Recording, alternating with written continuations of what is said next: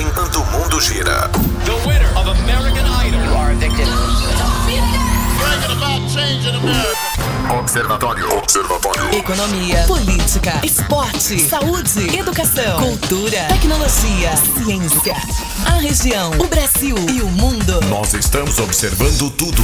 Observatório. Observatório. Está entrando no ar pela 96 FM. Observatório. Observe, comente, participe, dê a sua opinião. Observatório. Observatório. Observatório. Olá, muito boa tarde. Está começando o Observatório aqui na sua 96 FM, a FM oficial de Goiás. É, aqui quem fala é Rogério Fernandes. Esse é o Observatório aqui na sua 96 FM, hein?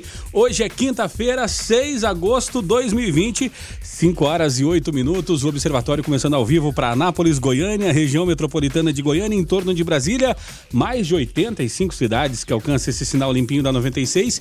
E nós vamos juntos até às 19 horas, hein? Trazendo notícia e informação para você através da frequência 96.3 FM.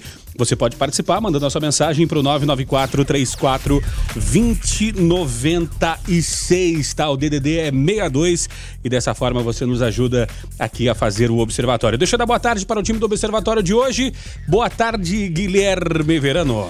Boa tarde, Rogério. Boa tarde aos observadores. Dia de fortes emoções, né?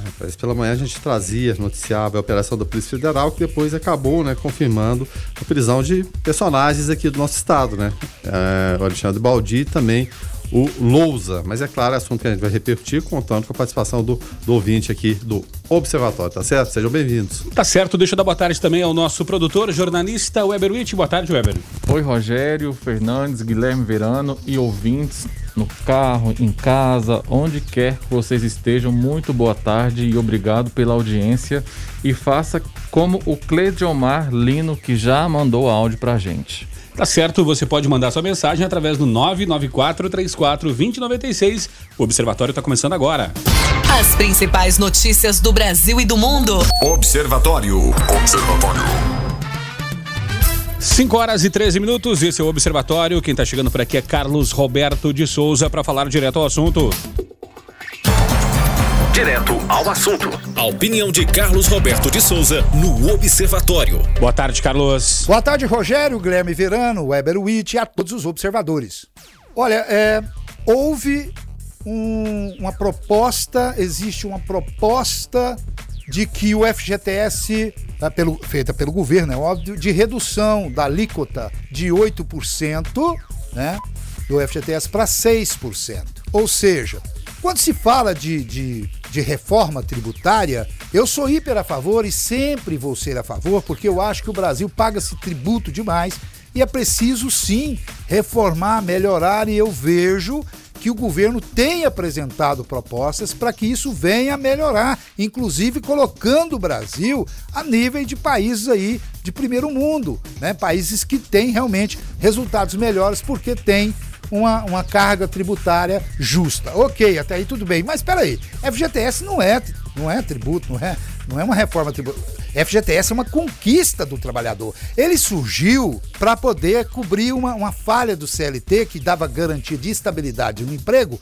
Como não era cumprido, criou-se o FGTS para que quando esse empregado fosse mandado embora por justa causa, ele tinha uma garantia, entre aspas, que era aquele dinheiro. E isso tem que ser depositado pela empresa todo mês. E aí você pega esse direito já adquirido do trabalhador e diminui, ou seja, o trabalhador mais uma vez perde mais uma vez tira-se do trabalhador para ajudar na recuperação financeira do país. Até agora, muita coisa está sendo feita para diminuir né, o, o- o já tão pouco direitos que os trabalhadores têm. Então, assim, eu acho isso injusto. Eu acho que não deveria ser assim. E isso atrapalha eh, toda e qualquer visão positiva que a gente tem sobre a real intenção.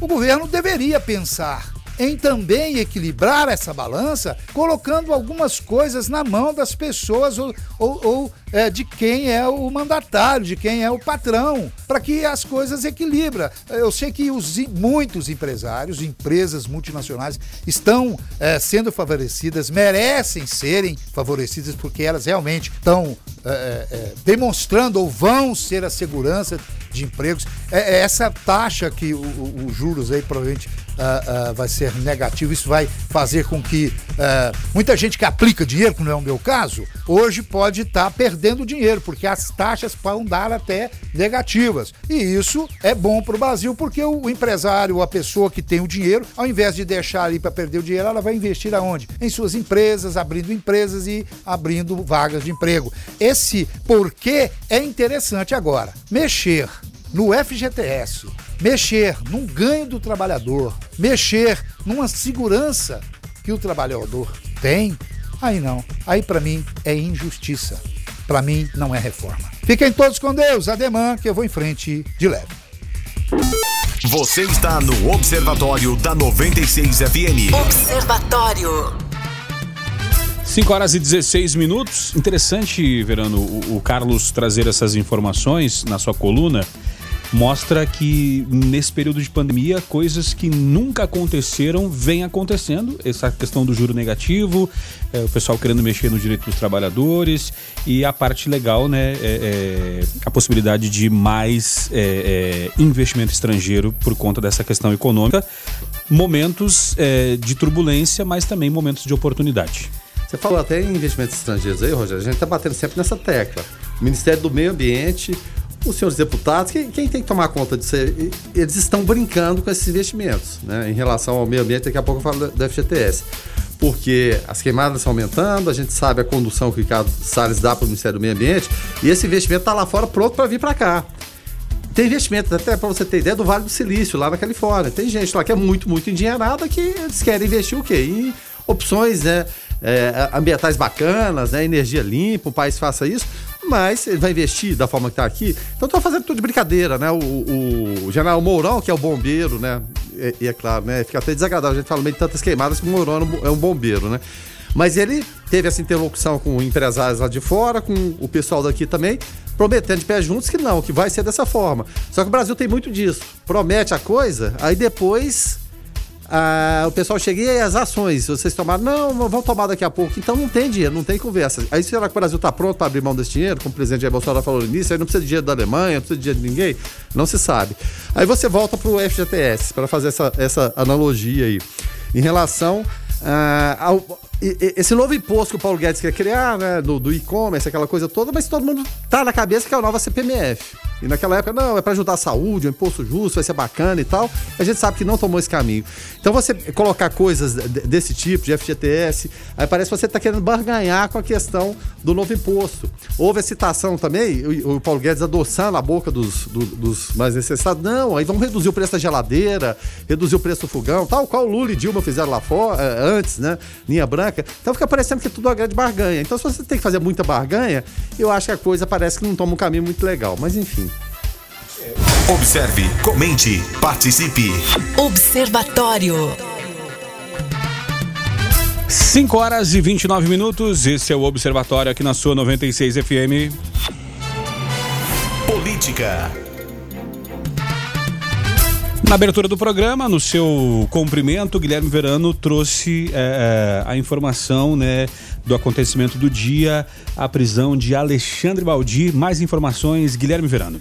É isso aí, Rogério. A gente já trazia logo hoje cedo, né, dessa operação da Danares, né, o, o que estava acontecendo, mas não havia ainda aquela informação, né, consistente de que o Alexandre Baldi tinha sido preso, né. Ele hoje ele está ocupando o quê? A Secretaria Estadual de Transporte Metropolitano de São Paulo, que não tem nada a ver com essa investigação. Esse cargo que ele ocupa não tem absolutamente nada é, a ver, né? E é o quê? Suspeito em fraude em contrato da área da saúde. A gente até citava, né? Você ter suspeito em, em fraude de qualquer contrato é complicado. Na área da saúde é pior ainda. E foi, é, e, e, por isso até que eu separei, que não tem nada a ver com esse período que ele está agora lá como secretário lá do João Dória, foi nos períodos que ele foi deputado federal por Goiás, é claro, e também ministro, né? É, dentre essas outras pessoas presas também, olha só, um pesquisador da Fiocruz, o Guilherme Franco Neto, e o presidente da JUSEG, que é a Junta Comercial de Goiás, um nome, né, que, puxa vida, frequentou o governo Marconi Perillo aí do, do, do início ao fim, praticamente, é o Rafael Lousa. É, outros mandados de prisão foram, foram expedidos e são desvios, né? Basicamente o que na área da saúde, envolvendo órgãos federais. A PF, é claro, durante essa investigação, as informações são todas vindas deles, é, identificou o quê? Conluio, aquele básico que todo mundo sabe, né? Empresário e agente público. Porque se não tiver as duas pontas, não fecha, não tem como, né? Um tem que corromper, outro vai ser corrompido. E tinha por finalidade o quê? Contratações dirigidas. Olha como isso é complicado, né? Só para historiar um pouquinho, o Baldi foi deputado federal por Goiás. Ele foi ministro da cidade do governo do ex-presidente Michel Temer e até por conta disso ele abriu mão da, da, da, tentativa de reeleição por causa de deputado federal, mesmo sabendo que tinha prazo de validade do governo Michel Temer, mas ele preferiu ser ministro, né? E ele é apontado também por atos suspeitos antes de assumir a pasta no governo de São Paulo, como eu mesmo disse. E segundo a investigação, o que, é que se tem contra o Alexandre Baldi? Influência dos dois cargos, esses que a gente citou, para intermediar contratos sobre os quais ganharia um percentual. Isso é muito, muito grave, né? E entre esses contratos investigados, veja só, né, estão as OS, as famosas OS, né, como o do Hospital de Urgência da região sudoeste, o doutor Albani Faleiros Machado, que é conhecido como Urso, é, aqui no estado de Goiás, com a junta comercial né, daqui, e aí entra o nome do Lousa, e com a Fiocruz, que aí entra o nome lá que eu citei anteriormente do, do Guilherme. E segundo ainda as investigações, o Baldi teria oferecido vantagem a um colaborador para não entregar o esquema. O, a, a, ideia inicial do Marcelo Breta seria uma prisão provisória, mas ele optou por temporária. Aí eu fui buscar aqui outras coincidências, a gente, é claro, evidentemente pesquisa, né, o que que, que, que pode ter, o que, que não pode ter, a gente sempre lembra que nesses esquemas, parte da, da, da família sempre se envolve. Então, é, de acordo ainda com informações da Polícia Federal, olha só, o Rodrigo Dias, que é ex-presidente do FMDE, ele é primo do Alexandre Baldi, que é o alvo principal da, da Operação Dardanários. É, ele tem outro primo também que é conhecido, né? Foi um, um nome que no governo Michel Temer apareceu muito, é o Cio Moco. Ele é marqueteiro também, né? Primo do Baldi por parte da, da, da mãe, né? Ele não é citado, vamos deixar claro aqui na tua investigação, mas ele foi deletado, é, delatado, nós dizendo, desculpe, delatado pelo Joesley Batista como tendo disponibilizado sua agência para repasse de propina né? a Michel Temer. A gente lembra daqueles encontros lá, noite adentro, na, na garagem lá do Palácio Jaburu. Agora, é, olha só, as outras coincidências. Vai, vai, puxando, né? A PF investiga. O Alexandre Baldi é defendido pelo Per Paolo Bottini. Ele é um criminalista famoso que também advoga para quem? Pro Joesley e pro Wesley. E aí a outra coincidência final é essa, o Baldi ele foi subrelator da CPI da JBS. Então fica aí a coisa toda colocada, a investigação da Polícia Federal e a gente lamentando né, a corrupção que acontece no Brasil, sem fazer pré-julgamentos aqui de ninguém, né? É claro, é o nome que envolve aqui o nosso Estado, mas quando acontece na área da saúde e, e é um esquema que ele já está perdurando há vários anos, ele não é de agora, a gente lamenta mais ainda, né, Rogério? Mas que as investigações sejam feitas e que os culpados sejam punidos. Porque, como a gente sempre fala aqui, parece que tem gente que quer prender o juiz da Lava Jato. É, e nesse momento, né, é, chega a notícia que a defesa vai pedir a revogação é, de prisão é, do ex-ministro Alexandre Baldi. Então, vamos aguardar o desenrolar dos fatos. Você está no Observatório da 96 FM. Observatório. E o STF permite acúmulo de pensão por morte e aposentadoria se respeitar do teto do funcionalismo. O teto salarial do funcionalismo público corresponde à remuneração de ministro do Supremo, eh, ou seja, R$ 39.200. Eh, uma servidora do Distrito Federal, Guilherme, ela pleiteava acumular valores que somavam, superavam, somados, né, superavam esse teto, então eh, foi eh, eh, permitido só até o teto, né? O que a gente sempre vê em relação a esse teto de cerca de 39 mil reais são que os penduricários, são chamados penduricários, porque tem gente que recebe mais de 100, de 200 mil, é, realmente é uma, é uma coisa absurda. Né? O, o SF está permitindo né, esse, esse acúmulo de por morte e aposentadoria, respeitando esse teto. Mas o, o, o, STF, né? ou seja, o nosso judiciário, assim como o executivo, o legislativo, eles andam muito desgastados, né? Então toda decisão que se tome, ela realmente é, ela é terrível assim no sentido, puxa vida, já ganham tanto dinheiro, né? Que coisa, que coisa estranha, né, que acontece, a gente ganha tão pouco aqui, né? Mas a maioria dos ministros, eles acabaram seguindo o que? O entendimento do relator, que foi o Marco Aurélio Melo. Para quem, né? E sempre aquela linguagem jurídica, Nada disso se trata de vínculo do servidor ou da servidora com o poder público, público né? duplo vínculo autorizado pela Constituição. Só que tem certas coisas autorizadas pela Constituição que a gente vê no dia a dia que são terríveis para nós, né, Rogério? As principais notícias do Brasil e do mundo. Observatório. Observatório. Deixa eu mandar um abraço aqui pro nosso ouvinte, o Paulo, lá do Recanto do Sol. Paulo passando por aqui, engaranchado no engarrafamento ali na 1 de maio, né, com a Barão do Rio Branco, tirou uma fotinho para mostrar que estava perto da rádio. Obrigado, Paulo, pela audiência e obrigado pelo, pelo carinho e pela lembrança aqui. É, quando passar aqui pertinho, buzina, tá? A gente não vai ouvir, mas pelo menos, né, é, alguém vai dar tchauzinho para vocês. Rogério, contência. 5 horas e 45 minutos e o, o ouvinte mandou um questionamento aqui, falou o seguinte, Verano, olha, boa tarde, sou o Jonatas do bairro Adriana Parque. É, ele, ele fazendo esse questionamento em cima é, da coluna do Carlos Roberto, né? Isso, do FGTS, é, né? Isso, justamente. Sou o Jonatas do bairro Adriana Parque. Sobre o assunto do FGTS, queria deixar minha opinião. Eu mesmo uso o FGTS nas parcelas da minha casa financiada. É, todo ano é, da minha casa financiada. Isso todo ano baixando 80% do valor nas, das parcelas anual, né? É, queria saber até onde vai o bloqueio do depósito do FGTS para os empregados é, a partir. É, vamos lá. Uh, queria saber até onde vai o bloqueio do depósito do FGTS para os empregados, porque a partir do ano que vem as parcelas irão vir no valor normal, uh, não teremos FGTS para uh, abater no valor das parcelas, é o questionamento aqui do é, nosso ouvinte, o Jonatas, e o professor Márcio Dourado, é, é, nosso, nosso comentarista aqui né, de economia, é, prontamente respondeu o nosso produtor Weber Witt, que encaminhou essa demanda para o Márcio e ele mandou a resposta, né, Verano? É, exatamente. Quando a gente não sabe as respostas, a gente busca as respostas, né? E é claro, tem o professor Márcio Dourado aqui, e que tranquilidade é falar de economia, né? Com o professor Márcio Dourado, que ele consegue traduzir aquela linguagem que muitas vezes é complicada para que todos nós entendamos, né? Então, Obrigado mais uma vez pelo, pelo Márcio, né? Prontamente atender a gente. Ele falou o seguinte: ó, ele fala o seguinte: não houve um bloqueio, e sim a suspensão para o recolhimento por parte das empresas do valor declarado. Segundo a pesquisa realizada rapidamente no site da Caixa, como o valor foi declarado, valerá como um depósito normal para o trabalhador, ficando apenas o seu efetivo recolhimento por parte do empregador suspenso por um período para pagamento parcelado em data posterior, quando seu fluxo de caixa estiver normalizado, ou seja, uma situação excepcional para tempos excepcionais. Saúde.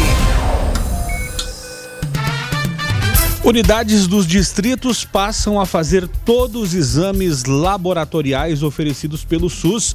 Notícia aqui do nosso quintal, né? Parceria entre Prefeitura e a PAI começou em julho e já realizou cerca de 1.500 exames nos distritos aqui de Anápolis. É, eles são Sousânia, Interlândia, Joanápolis, Goialândia e Branápolis, Guilherme Verano.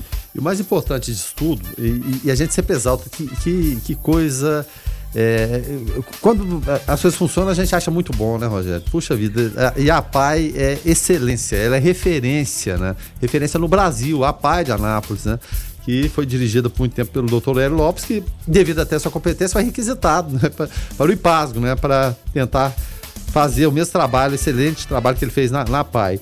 Então, a prefeitura estabeleceu essa parceria com a PAI e, é, e o mais importante disso, a gente sabe que, é claro, a gente tem esses distritos, já tivemos mais, né? A gente perdeu alguns, mas você se deslocar de um distrito, seja Sousana, Interlândia, Joanápolis, Goialândia, até o, o, o, Branápolis, que é destacado aqui como povoado, é complicado, é difícil, né? Você, no, no dia a dia, ainda mais nessa situação que a gente está, evitar deslocamentos é, é importante, né? Então, moradores dessas localidades que são ali pequenas, mas tem um fluxo de, de, de pessoas, você tem zona rural, elas não precisar de, de, se deslocar para Anápolis para realizar esses exames é fundamental, né? É, e, e, só lembrando também o seguinte, e o, o laboratório faz todos os exames disponibilizados pelo SUS, né, segundo o Lucas Leite, que é o secretário municipal de saúde. Ela, e essa parceria já foi reforçada justamente pelo quê? Aquilo que a gente falou, dar mais comodidade e segurança à população durante a pandemia da Covid-19. Esses exames, após é, ou ao serem solicitados pelo médico, já ficam agendados para a semana seguinte. Né? E a PAI, como sempre, né, ela é muito eficiente, ela disponibiliza o profissional de saúde para coleta do, de acordo com o seguinte cronograma. Olha só, em Branápolis, segunda-feira, Joanápolis terça, Interlândia e Souzane são pertinho ali quinta-feira e Guarulhos na sexta-feira. O resultado fica pronto no mesmo dia da semana seguinte e a ideia é o que? Estender outros setores que ficam mais distantes. Que é uma, é uma boa ideia e todas as boas ideias e parcerias que funcionam elas têm que ser aplaudidas. E falando em APAI, né, o, o, a APAI, ela, a APAI aqui de Anápolis, né, ela recebeu, Guilherme, ouvintes, o Everwitch, mais um título por excelência na gestão Trata-se do selo Doar. Segundo o presidente da instituição, Vander Lúcio Barbosa, após longa e minuciosa auditoria, a instituição foi certificada pelo Instituto Doar com o selo A+, né? que demonstra, alto, que demonstra altos padrões em gestão e transparência. A PAI Anápolis atingiu 51 dos 52 critérios exigidos. O único item ainda não atendido foi o da diversidade de fontes de recursos, já que a grande maioria ainda é advinda do setor público, né? E nós vamos tratar sobre isso aqui no Observatório na edição de amanhã ou da próxima semana. Então, é porque é um assunto muito bacana é, e a gente tem que valorizar as coisas que dão certo aqui no nosso município. Exatamente. A PAI, só para lembrar aqui, ela é tricampeã do prêmio Melhores ONGs, né? as melhores organizações não governamentais. Imagina o tanto que tem no Brasil e a PAI está lá presente. Isso é motivo de muito, muito orgulho para a gente. Tá com a, a sede nova, que foi construída em tempo hábil, isso foi muito bom e serve de exemplo. O presidente Jair Bolsonaro assina a medida provisória que libera 2 bilhões de reais para a vacina contra a Covid-19. O dinheiro deverá ser utilizado nas pesquisas da Universidade de Oxford né, e do grupo AstraZeneca, né? É, é, o, o, o, comunicado foi dado através de uma live, Guilherme Verano, e ele, quando deu esse comunicado, falou que esta é a vacina, ele frisou que é a vacina de Oxford e não a vacina daquele país lá, referindo-se à vacina da China, né? É, não falou nada, mas ficou subentendido, né, o, o, Rogério? E é claro, você tem, eu não diria apostar, mas você tem que, é, é, é claro, porque são várias pesquisas, como é que você vai é, fazer aporte de dinheiro para todas elas ou ser parceiro de todas elas? Evidentemente é muito difícil. Então o Brasil optou por, é claro, pela tradição de Oxford, né? Puxa vida, que referência que é, né? Que sente referência é a Universidade de Oxford. Então, é, eu não diria que está postando suas fichas, mas é claro, é uma possibilidade boa e grande você sendo parceiro, você dando um aporte desses, é fundamental. Porque, é claro, os benefícios virão de que forma? Você vai ter. É, a intenção da OMS, ela assim, é, é muito legal e, e, e, no papel funciona com a beleza. Vamos fazer uma vacina que seja universal, que seja distribuída a todos de maneira igual. E a gente sabe que na prática isso não vai acontecer, Rogério. Quem tiver condição, quem tiver o dinheiro, ele vai ter acesso à vacina de forma imediata, ele não se preocupa. E existe a preocupação maior o quê? em relação aos países. A gente viu no início da pandemia é, o Brasil, outros países faziam um contrato, ó, eu preciso de tantos respiradores, tá, tá ok aí, né? Como diria o nosso presidente, tá ok, vai ser beleza, vou entregar para vocês. Aí no meio do caminho falava, o contrato de vocês não tá valendo, tá aqui o dia de volta, alguém pagou mais. Isso acontecia muito com os Estados Unidos. Os americanos, é claro, defendendo seus interesses. É um mundo cruel? É, mas infelizmente funciona dessa forma. Aí o Brasil fazendo esse aporte, e é, é, bom que faça, e claro, evidentemente, alguns privilégios, entre aspas, e o maior deles é o que? Você poder ajudar no desenvolvimento da vacina, porque por enquanto não existe nada, absolutamente nada, né? Que é, indique o fim da pandemia não ser uma vacina. Existem esperanças, a vacina russa, uma promessa para agora, final desse mês, início do mês que vem, mas a comunidade internacional toda desconfiada, porque peraí, tá na fase 2, não chegou nem na 3 e já vai, já, já vai aplicar? Como que isso vai acontecer? Então existe muita especulação, mas o que vai valer mesmo é na hora que a coisa funcionar. E o Brasil, que bom que seja, seja parceiro neste momento de uma universidade tão prestigiada como a Oxford. E vale lembrar que essa medida provisória né, que o presidente assinou é, ela abre crédito extraordinário de cerca de 2 bilhões para viabilizar a produção e a disponibilização é, da vacina. Né? O dinheiro será utilizado nas pesquisas é, desenvolvidas pela Universidade de Oxford e do grupo farmacêutico, a, farmacêutico AstraZeneca. Né? É, uma cerimônia no Palácio do Planalto marcará a assinatura do ato. E a gente está falando aqui muito de, de Oxford, do, do AstraZeneca, mas o Brasil é referência em vacinas também. Tem Fiocruz, tem Manguins, tem, tem muita coisa. Eles têm, é, é, eles têm muita coisa para oferecer para gente, mas também nós temos essa contrapartida para eles. Observe, comente, participe. Observatório. Abrindo agora a segunda hora do Observatório, hoje quinta-feira, 6 de agosto de 2020, 6 horas e 8 minutos, hein? Se você chegou agora por aqui, seja muito bem-vindo. Aqui Rogério Fernandes, também Guilherme Verano, Weber Witt. Nós vamos juntos até às 19 horas, trazendo notícia e informação. E você também pode dar sua opinião, participar aqui, fazer o seu questionamento através do 994 34 2096. O DDD é o 62, tá? 994 34 2096. Se for áudio de até um minuto. Se for escrito, pode ficar à vontade para mandar o seu alô aí ou mandar a sua colaboração uh, para fazermos juntos o Observatório. Política.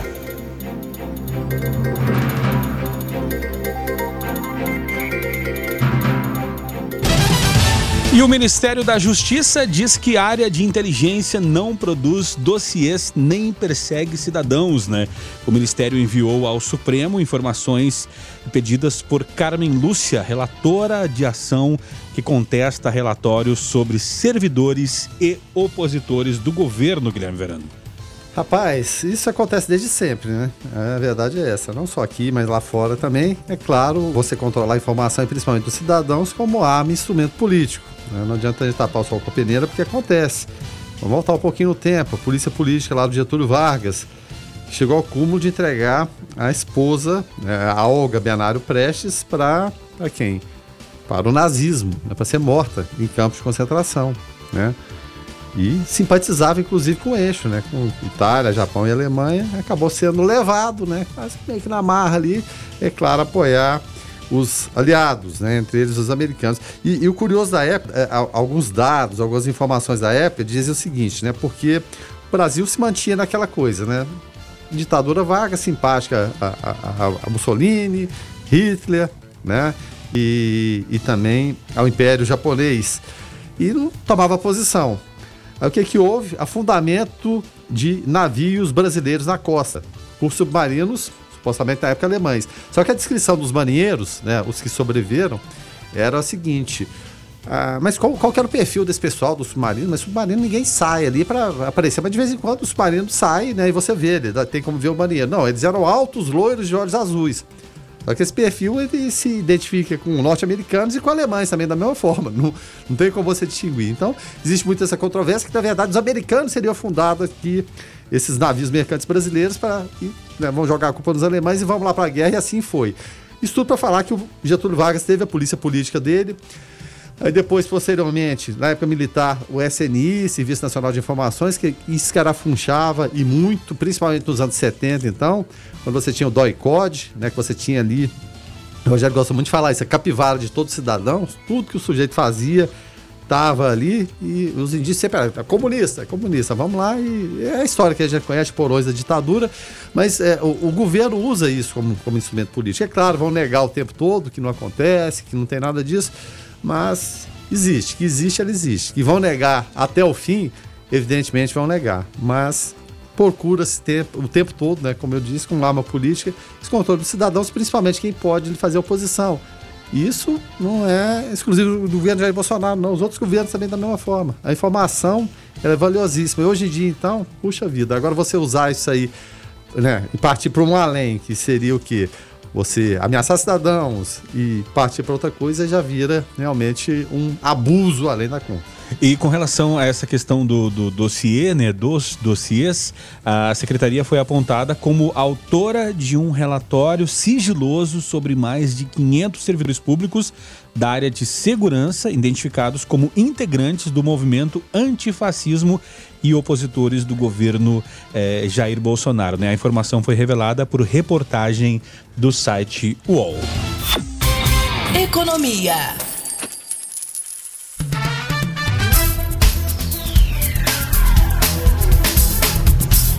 6 horas e 12 minutos, esse é o Observatório. E a ANEEL aprova edital do primeiro leilão de transmissão de 2020, né? O leilão de linhas de, de, de transmissão em nove estados está previsto eh, para 17 de dezembro, devido à crise do coronavírus, né? Eh, o governo havia adiado os leilões por tempo indeterminado. Eh, essa questão vai movimentar muito dinheiro, né, Guilherme? É, exatamente, principalmente não confundir a ANEL com Enel, tá?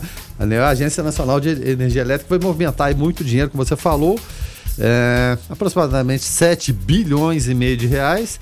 E a intenção é o quê? Construção de 1.958 quilômetros de linha de transmissão em nove estados. Aí inclui Goiás também, né? Tem Amazonas, tem Bahia, Ceará, Espírito Santo, o nosso aqui, Mato Grosso do Sul, Minas Gerais, Rio Grande do Sul e São Paulo. Essas linhas serão divididas em lote, mas o que a gente espera sempre, ô Rogério, é que haja leilão e que haja início, meio e fim. Ou seja, né, que a obra seja concluída. Né, porque o governo muitas vezes não tem a condição, ainda mais nesse momento de pandemia, você tenta né, passar isso para frente, mas que, né, que se, seja tudo acompanhado. Porque não é a prática que a gente vê recente no Brasil, em vários níveis, né? A gente relata muitas, muitas coisas aqui. Mas que aconteça, que aconteça da forma justa, que siga adiante e que funcione. Tudo que o cidadão espera é o seguinte: o imposto que eu pago, que é caríssimo, então querendo inventar mais imposto, é caríssimo. Ele já seria terrível se eu tivesse todas toda as condições que eu tenho de infraestrutura, de saúde, de transporte, tudo que a gente precisa, de educação. Só que a gente não tem. Aí fica pior ainda. Tá certo? É, agora, com relação a essa questão aqui, né, Verano, essa da, da ANEEL é com relação às linhas de transmissão, né? Sim. E com relação também à, à, energia, só que aí uma energia mais limpa, sustentável, para quem uh, viaja para o Nordeste, vê aquelas paisagens bonitas, aqueles cataventos gigantes. Uh, no Sul também tem e foi feito agora, na, na segunda-feira, dia 3, uh, eh, o, o, leilão né, das eólicas do Sul, né?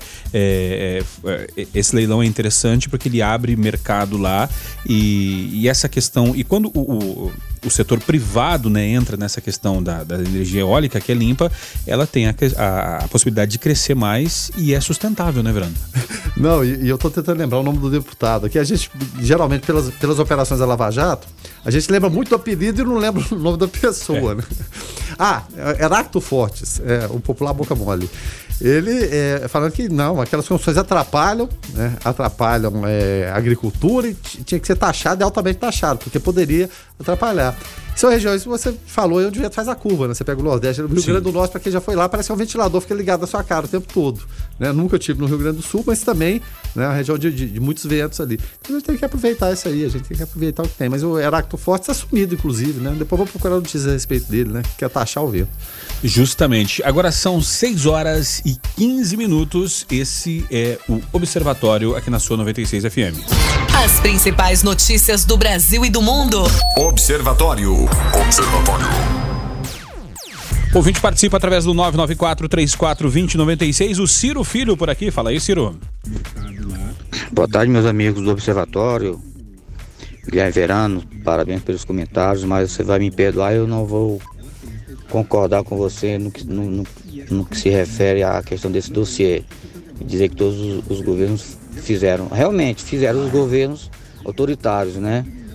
Que não, não justifica um governo ter uma relação de servidores, de, de pessoas contrários a, a, ao método, de, método e política de, de governo, sendo que esse dossiê seria nada mais, nada menos para fazer uma represália. Então, isso aí é, é, é, é típico de um governo autoritário. E só para reforçar a, a, linha desse governo, o que, que, o que, que você me, me diz em relação àquilo que foi publicado hoje, dizendo que o Bolsonaro ameaçou enviar, enviar o Exército até o Supremo Tribunal Federal para destituir todos os ministros, porque eles foram, estavam até então movendo uma ação na, na, na tentativa de apreender o celular do, do presidente e do, do, seu filho. Isso nada mais é uma ação de um governo autoritário que não gosta de ser, é, ter suas decisões, é, de certa forma, observadas. Tá bom, meu querido? Um forte abraço parabéns pelo programa mais uma vez. Aqui é o Ciro Filho, motorista por aplicativo. Valeu, Thiago. Obrigado pela tua participação. É, Thiago, não, Ciro, né? Ciro. É, rapaz. O, o, Ciro, obrigado pela participação e, e é bom. E é, a democracia que permite isso, a gente discordar, evidentemente. Em, em relação é, a essa questão de. E, e sempre tá, tá, indo e voltando, de, de fechar Supremo, isso, aquilo. É, do, é bravata, simplesmente bravata. Simplesmente não tem coragem e não vão fazer isso. Porque a gente pode até não concordar com os ministros do Supremo, mas a gente precisa ter o equilíbrio dos poderes. Precisa ter Supremo aberto, Executivo e Legislativo. Então não existe essa história, né? Isso é conversa fiada, bravata, fake news, ou seja, história da carochinha. Em relação a, a, aos governos, é, você está falando de governos autoritários. A gente não, não, vê, por exemplo, os Estados Unidos como um, um, governo autoritário, a maior democracia do mundo, mas usam de informações. A gente tem CIA, tem FBI, a gente tem Israel Mossad, a gente já teve, é claro, e, e relembrando até um pouquinho governos autoritários. Na Romênia você tinha a DINA, na União Soviética você tinha a KGB, que só mudou de nome. Então usa para o controle. Às vezes é, se usa de modo mais brando em determinados governos, mas o uso da informação ele é constante. Agora, partir para é, é claro, desse ponto de vista, você ameaçar as pessoas e, ó, tem seu dossiê aqui, qualquer coisa eu vou utilizá-lo, isso é como você falou, né? É coisa de ditadura disfarçada de democracia. Obrigado pela participação, Sim. Você está no Observatório da 96 FM. Observatório. O ouvinte participa através do 994-34-2096. Fala aí, Thiago. Boa noite, observadores. Thiago Coelho aqui.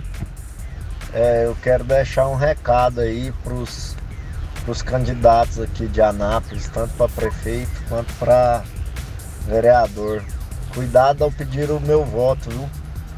Porque vários que eu votei já foram presos. Lula, Alexandre Baldi, Marconi Perillo, é, aquele tucano lá, o Coroa também, que esqueci o nome dele, AS Neves, então cuidado, viu? Ao pedir o meu voto, pode ser que você seja preso. Um abraço, fiquem todos com Deus. Valeu, Thiago, obrigado pela tua participação. ô, ô, Rogério, e, e, esse menu que ele colocou, é, rapaz, ele já voltou para todo lado, né? Centro, direita, esquerda, né? Ou, ou, seja, o Brasil não, não tem muito disso, né? É, é, claro, evidentemente, você se simpatiza com alguém e aquele discurso lá, oh, puxa vida, isso aí pode ser bacana. É, mas, Thiago, vai, vai ser ruim assim de, de opção lá longe, hein, rapaz? Enfim, né? Acabaram presos, outros foram soltos, mas é, pelo menos essa sensação de que por breves instantes o Brasil, a, a justiça possa funcionar, e sem querer fazer pré-julgamento de ninguém, eu acho que, é, que é, é, muito importante, muito bacana. Valeu, viu, Thiago? Essa situação que o Thiago passou, se fosse em relacionamentos amorosos, seria conhecido como dedo podre, né? Mas em caso de eu, política. Eu não queria falar, não, já Em caso de política, é, é, pode ser também o dedinho que encosta lá na urna, né? 6 horas e 30 minutos e busca por dezenas de desaparecidos segue em Beirute. O número de feridos em explosão passa de 5 mil, quase 300 mil ficaram desabrigados após a explosão que devastou a zona portuária da capital do Líbano e, e não param de chegar flagrantes, Guilherme Verano. É, tá de, de, é, aqui, né? de, de, diversas situações. Hoje eu vi um de uma, de uma babá, ou uma senhora, cuidando com dois, duas crianças é, é, vem o deslocamento de ar, né? E, joga as vidraças para dentro e a sorte é que o vidro que estava em frente delas não estilhaçou. Ele, ele somente caiu por cima deles. É, o desespero das crianças, né? E a, aquele, aquele caso da, da, noiva fazendo aquele ensaio, né? E vários, várias situações. E, e, e o interessante o triste é que por trás desse, dessas, desses 5 mil feridos existem 5 mil histórias diferentes de lugares que estavam né, e fazendo coisas diferentes. Exatamente, porque, é claro, com popularização de fones, celulares, enfim, tudo é filmado o tempo todo. Então, a gente vê essas, essas cenas, cenas ali de felicidade, né? Como você citou, a noiva, de corriqueiras do dia a dia, a, a, senhora com as crianças, gente no escritório, em lojas, em hotéis. Ou seja, tentando levar o seu dia a dia num país que vive uma situação econômica complicada, né? viveu período de guerra civil, enfim, muitos atentados acontecem. Aí, de uma hora para outra, o mundo dessas pessoas desaba, né? em, em relação àquela sensação de felicidade. E é claro, as pessoas né, vão, vão publicar essas imagens todas e é, em todas elas que apareceram, graças a Deus, assim, ferimentos leves, mas aquele susto. Mas você imagina essa situação, né? Porque o, o abalo foi registrado por Centro Sismológico dos Estados Unidos, foi equivalente a, um, um abalo de cerca de 3, mei, 3 eh, graus e meio da escala Richter. É, é forte, é, é um abalo, é uma coisa terrível. Então é uma situação que agora a preocupação tem que ser, evidentemente, o, o, governo libanês prendeu esse pessoal, acho que deveria é, não ter acontecido a situação, a gente entende que é um governo novo, mas é um governo que está desde outubro do ano passado e ele poderia ter tomado providências, porque está armazenado há muito tempo e já se sabe disso. Né? São seis anos que está tá armazenado isso lá. E aí? Nem governos anteriores, nem esse, muito menos tomou providência, vai tomar providência depois do que acontece, prende as pessoas, evidentemente tem que prender para ter ideia do que aconteceu, mas o momento agora é o que? De ajuda humanitária. Ajuda humanitária do mundo todo. E o mundo, apesar de, desses problemas todos que a gente vive, nesse, nesse momento a gente vê muita solidariedade, Rogério. É, o presidente da França, o Macron, foi o primeiro a chegar lá, mesmo porque o Líbano tem essa ligação grande com a França. Para você ter ideia, a bandeira do Líbano, que tem o cedro lá, ela tem as faixas, né, vermelha, branca e, e, e, vermelha na, na horizontal, e o cedro ao centro, ela, na, na, na época francesa, era o quê? Era a bandeira da França com cedro ao centro. Então, existe muito essa, essa ligação do Líbano com a França. É claro, o presidente francês foi lá e muita gente pedindo ajuda e ela tem que vir de todas as partes do mundo e tem que ser aceita, independente de questão religiosa, de questão política. O momento agora é de acolhimento ao povo libanês. Observe, comente, participe. Observatório. E hoje à tarde, Guilherme, às três horas da tarde, a Polícia Civil né, é, fez a reconstituição é, lá do caso Danilo. Né? O interessante é que a reconstrução contou tanto com a Polícia Civil, tanto com a Polícia Técnico-Científica, que é diferente do que muitas pessoas acham, não é a mesma coisa. O interessante é que as informações vão ser complementadas ali e a polícia fez questão que a mãe do garoto Danilo tivesse presente é, junto com mais outras duas testemunhas. Inclusive tem uma nota da polícia, né? É, exatamente. Imagina só, Rogério, a situação de horror, né? A mãe presente ali, vendo, vendo aquilo tudo. Enfim, né? Fato é que essa diligência, de acordo com a, com a nota oficial da Polícia Civil de Goiás, é, essa reprodução simulada, né, claro, dos, dos fatos do caso Danilo, ela foi realizada na tarde dessa quinta-feira. E segundo as informações, transcorreu dentro da normalidade que é possível num caso cabroso desse, é, em que pese a opção do suspeito, do Ian Alves, de permanecer em silêncio. Né? A gente fica pensando aqui o que, que ele poderia falar. E é bom lembrar também que a Polícia Civil de Goiás ela não vai se manifestar nos próximos dias para que todas as conclusões né, possam ser confrontadas né, dos peritos com provas e elementos informativos produzidos. E, é claro, né, dentro desse, desse contexto todo, os detalhes do caso serão apresentados quando da conclusão do inquérito policial que irá acontecer na próxima segunda-feira, dia 10. As principais notícias do Brasil e do mundo. Observatório. Observatório. 6 horas e 43 minutos. Esse é o Observatório. Quem está chegando por aqui é Jonathan Cavalcante com Igreja em Ação. Olá, Jonathan. Olá, Rogério Fernandes. Boa noite a você, ao Guilherme Verano, ao Weberwitch e a todos os observadores. Paz e bem. Tenho um convite especial a todos vocês, porque iniciou-se hoje a novena em honra ao glorioso Senhor Bom Jesus da Lapa. E logo mais, daqui a pouquinho, às 19 horas, terá a Santa Missa e a novena ao Senhor Bom Jesus da Lapa. Às 18 horas tivemos a oração do Ângelus, a exposição do Santíssimo, o terço mariano, neste momento, a ladainha do Bom Jesus e a bênção do Santíssimo. A celebração de hoje será presidida pelo bispo auxiliar da Diocese de Anápolis, Dom Dilmo Franco. Quem fala conosco a partir de agora é o Padre Rogério, pároco da Catedral do Senhor Bom Jesus da Lapa. Então, no dia 6 agora a gente vai fazer essa festa do Bom Jesus, a solenidade. Dom Dilmo, o bispo auxiliar, vem celebrar, a gente poder também celebrar de forma também solene esse dia. A missa às 19 horas, 18 horas a gente tem a adoração, a oração do terço, a bênção do Santíssimo também, e depois às 19 horas Santa Missa.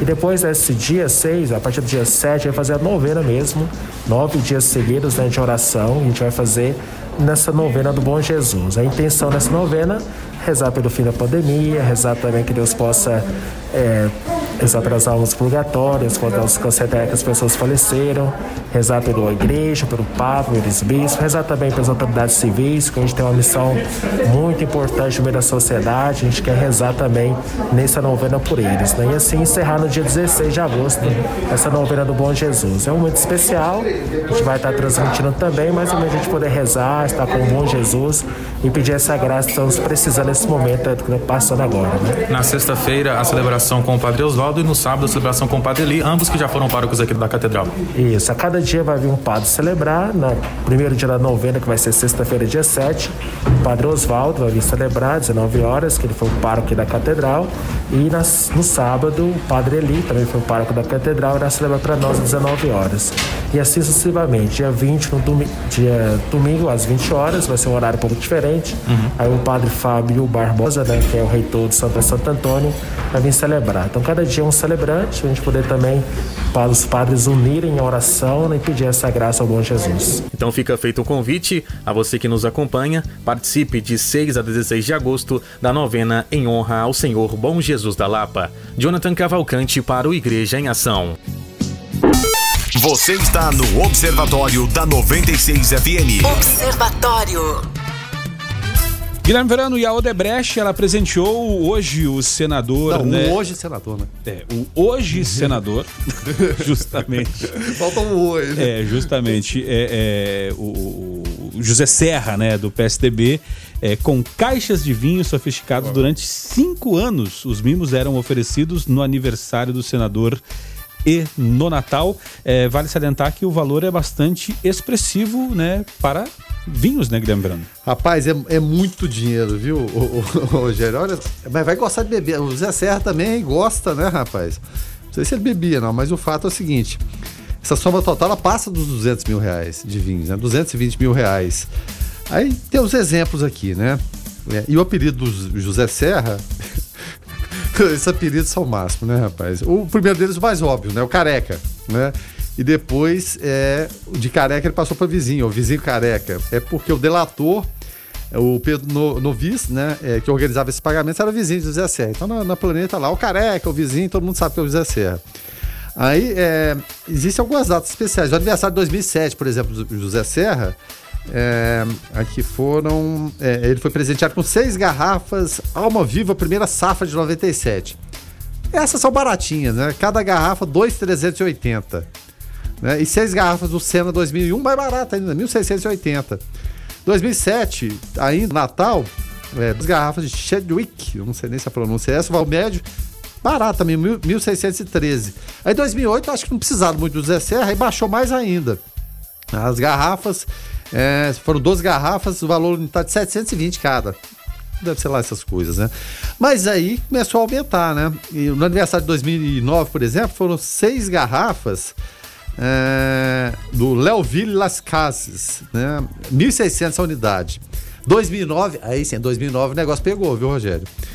São, foram seis garrafas do Romané Conte, é, cada unidade, seis garrafas, 21.500 cada uma.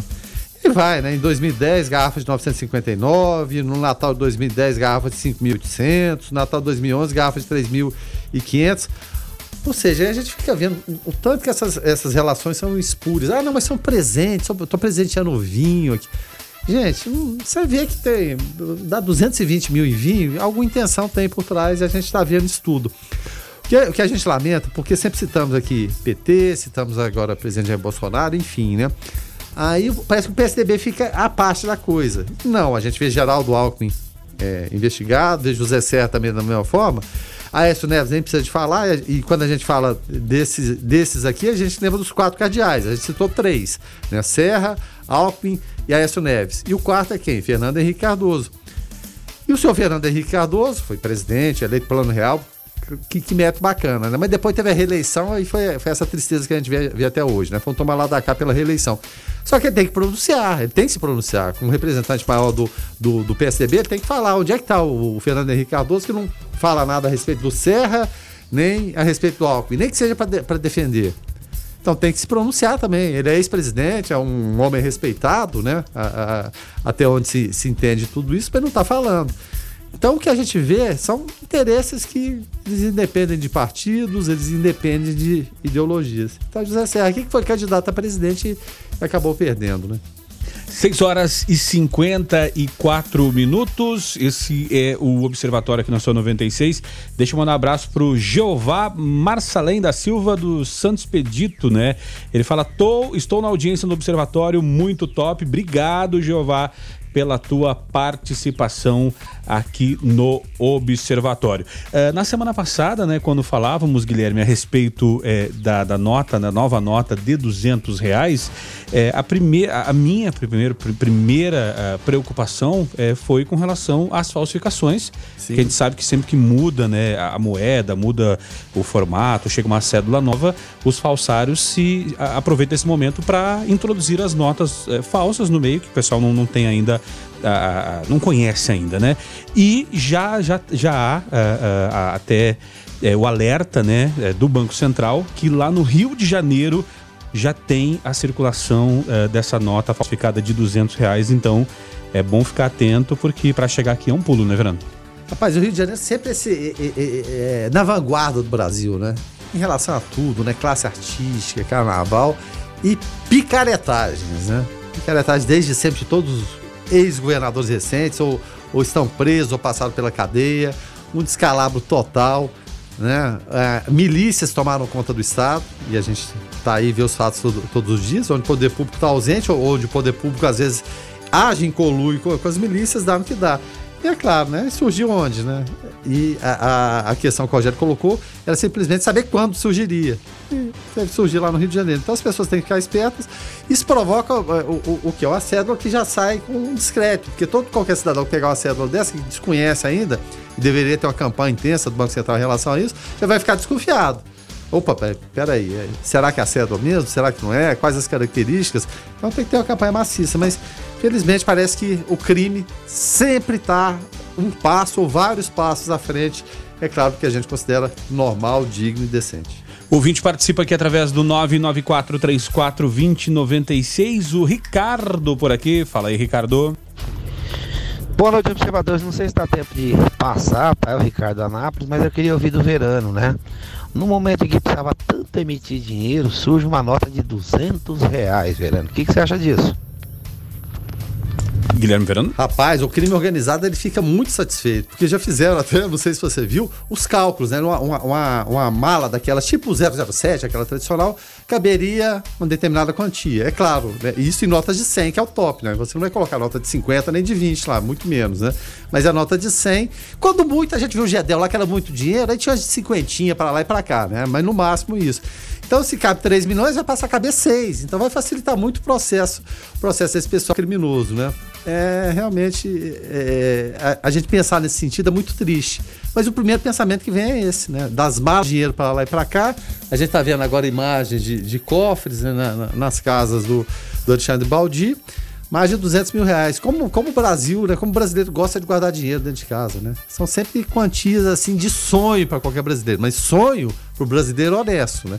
Que a gente vê quantias tão imensas que esse cidadão ele vai trabalhar a vida inteira, ele, todos os seus familiares, alguns descendentes, não vai conseguir juntar o que políticos né, e os políticos honestos, vamos separar aqui o joio do trigo, né, conseguem uma rápida negociada. Agora, Valeu, obrigado pela participação. Agora, para poder finalizar o programa de hoje, antes de mandar um abraço aqui pro pessoal é, que, que, sempre dá aquela moral bacana pra gente, é, fica aqui a minha solidariedade aos motoristas de aplicativos é, que provavelmente vão se deparar começo do mês com aquela ah. situação de 7 horas da manhã, primeira corrida do dia, a pessoa sem avisar o passageiro vai chegar no destino no final e a corrida de 5,50 e a pessoa vai dizer: "Tem troco para 200?" Então fica aqui a minha solidariedade a todos os motoristas de aplicativo da cidade de Anápolis. E principalmente pedir de bom senso. É, avisa antes, né? cartão. É, bom senso. Acho que bom senso é fundamental. É, não, não é errado entrar com uma nota grande, não, mas avisa no caminho, ó, quer passar num lugar para trocar, tudo, né? para ficar, ajudar o, o, coleguinha motorista de aplicativo. E, e os comerciantes também, no dia de Justo, dia, justamente, tá? né? É, dito isso, então a gente vai encerrando o programa. Deixa eu agradecer demais aqui é, ao, ao, Ricardo, também ao Maxwell, Eduardo Moreno, Estela Crote, é, é, Isabela Santiago, Daiane Viana.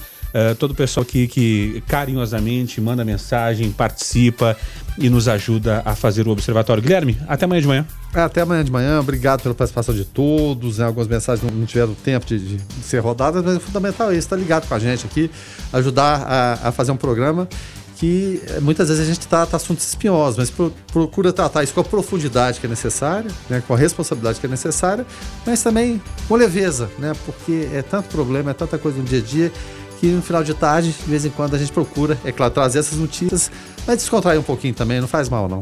Tá certo. É, Weber, então até amanhã. Até amanhã, muito obrigado. E como o Verão disse, claro, sempre dando espaço né, para diversas opiniões contraditórias, concordando ou não com o Verano. Essas mensagens são sempre bem-vindas e a gente agradece o carinho e até amanhã. Tá certo, a gente vai ficando por aqui. Na sequência tem a Gabi Moraes com o Conectado. Fiquem todos com Deus, paz e bem. Você ouviu Observatório na 96 FM. Observatório. Observatório.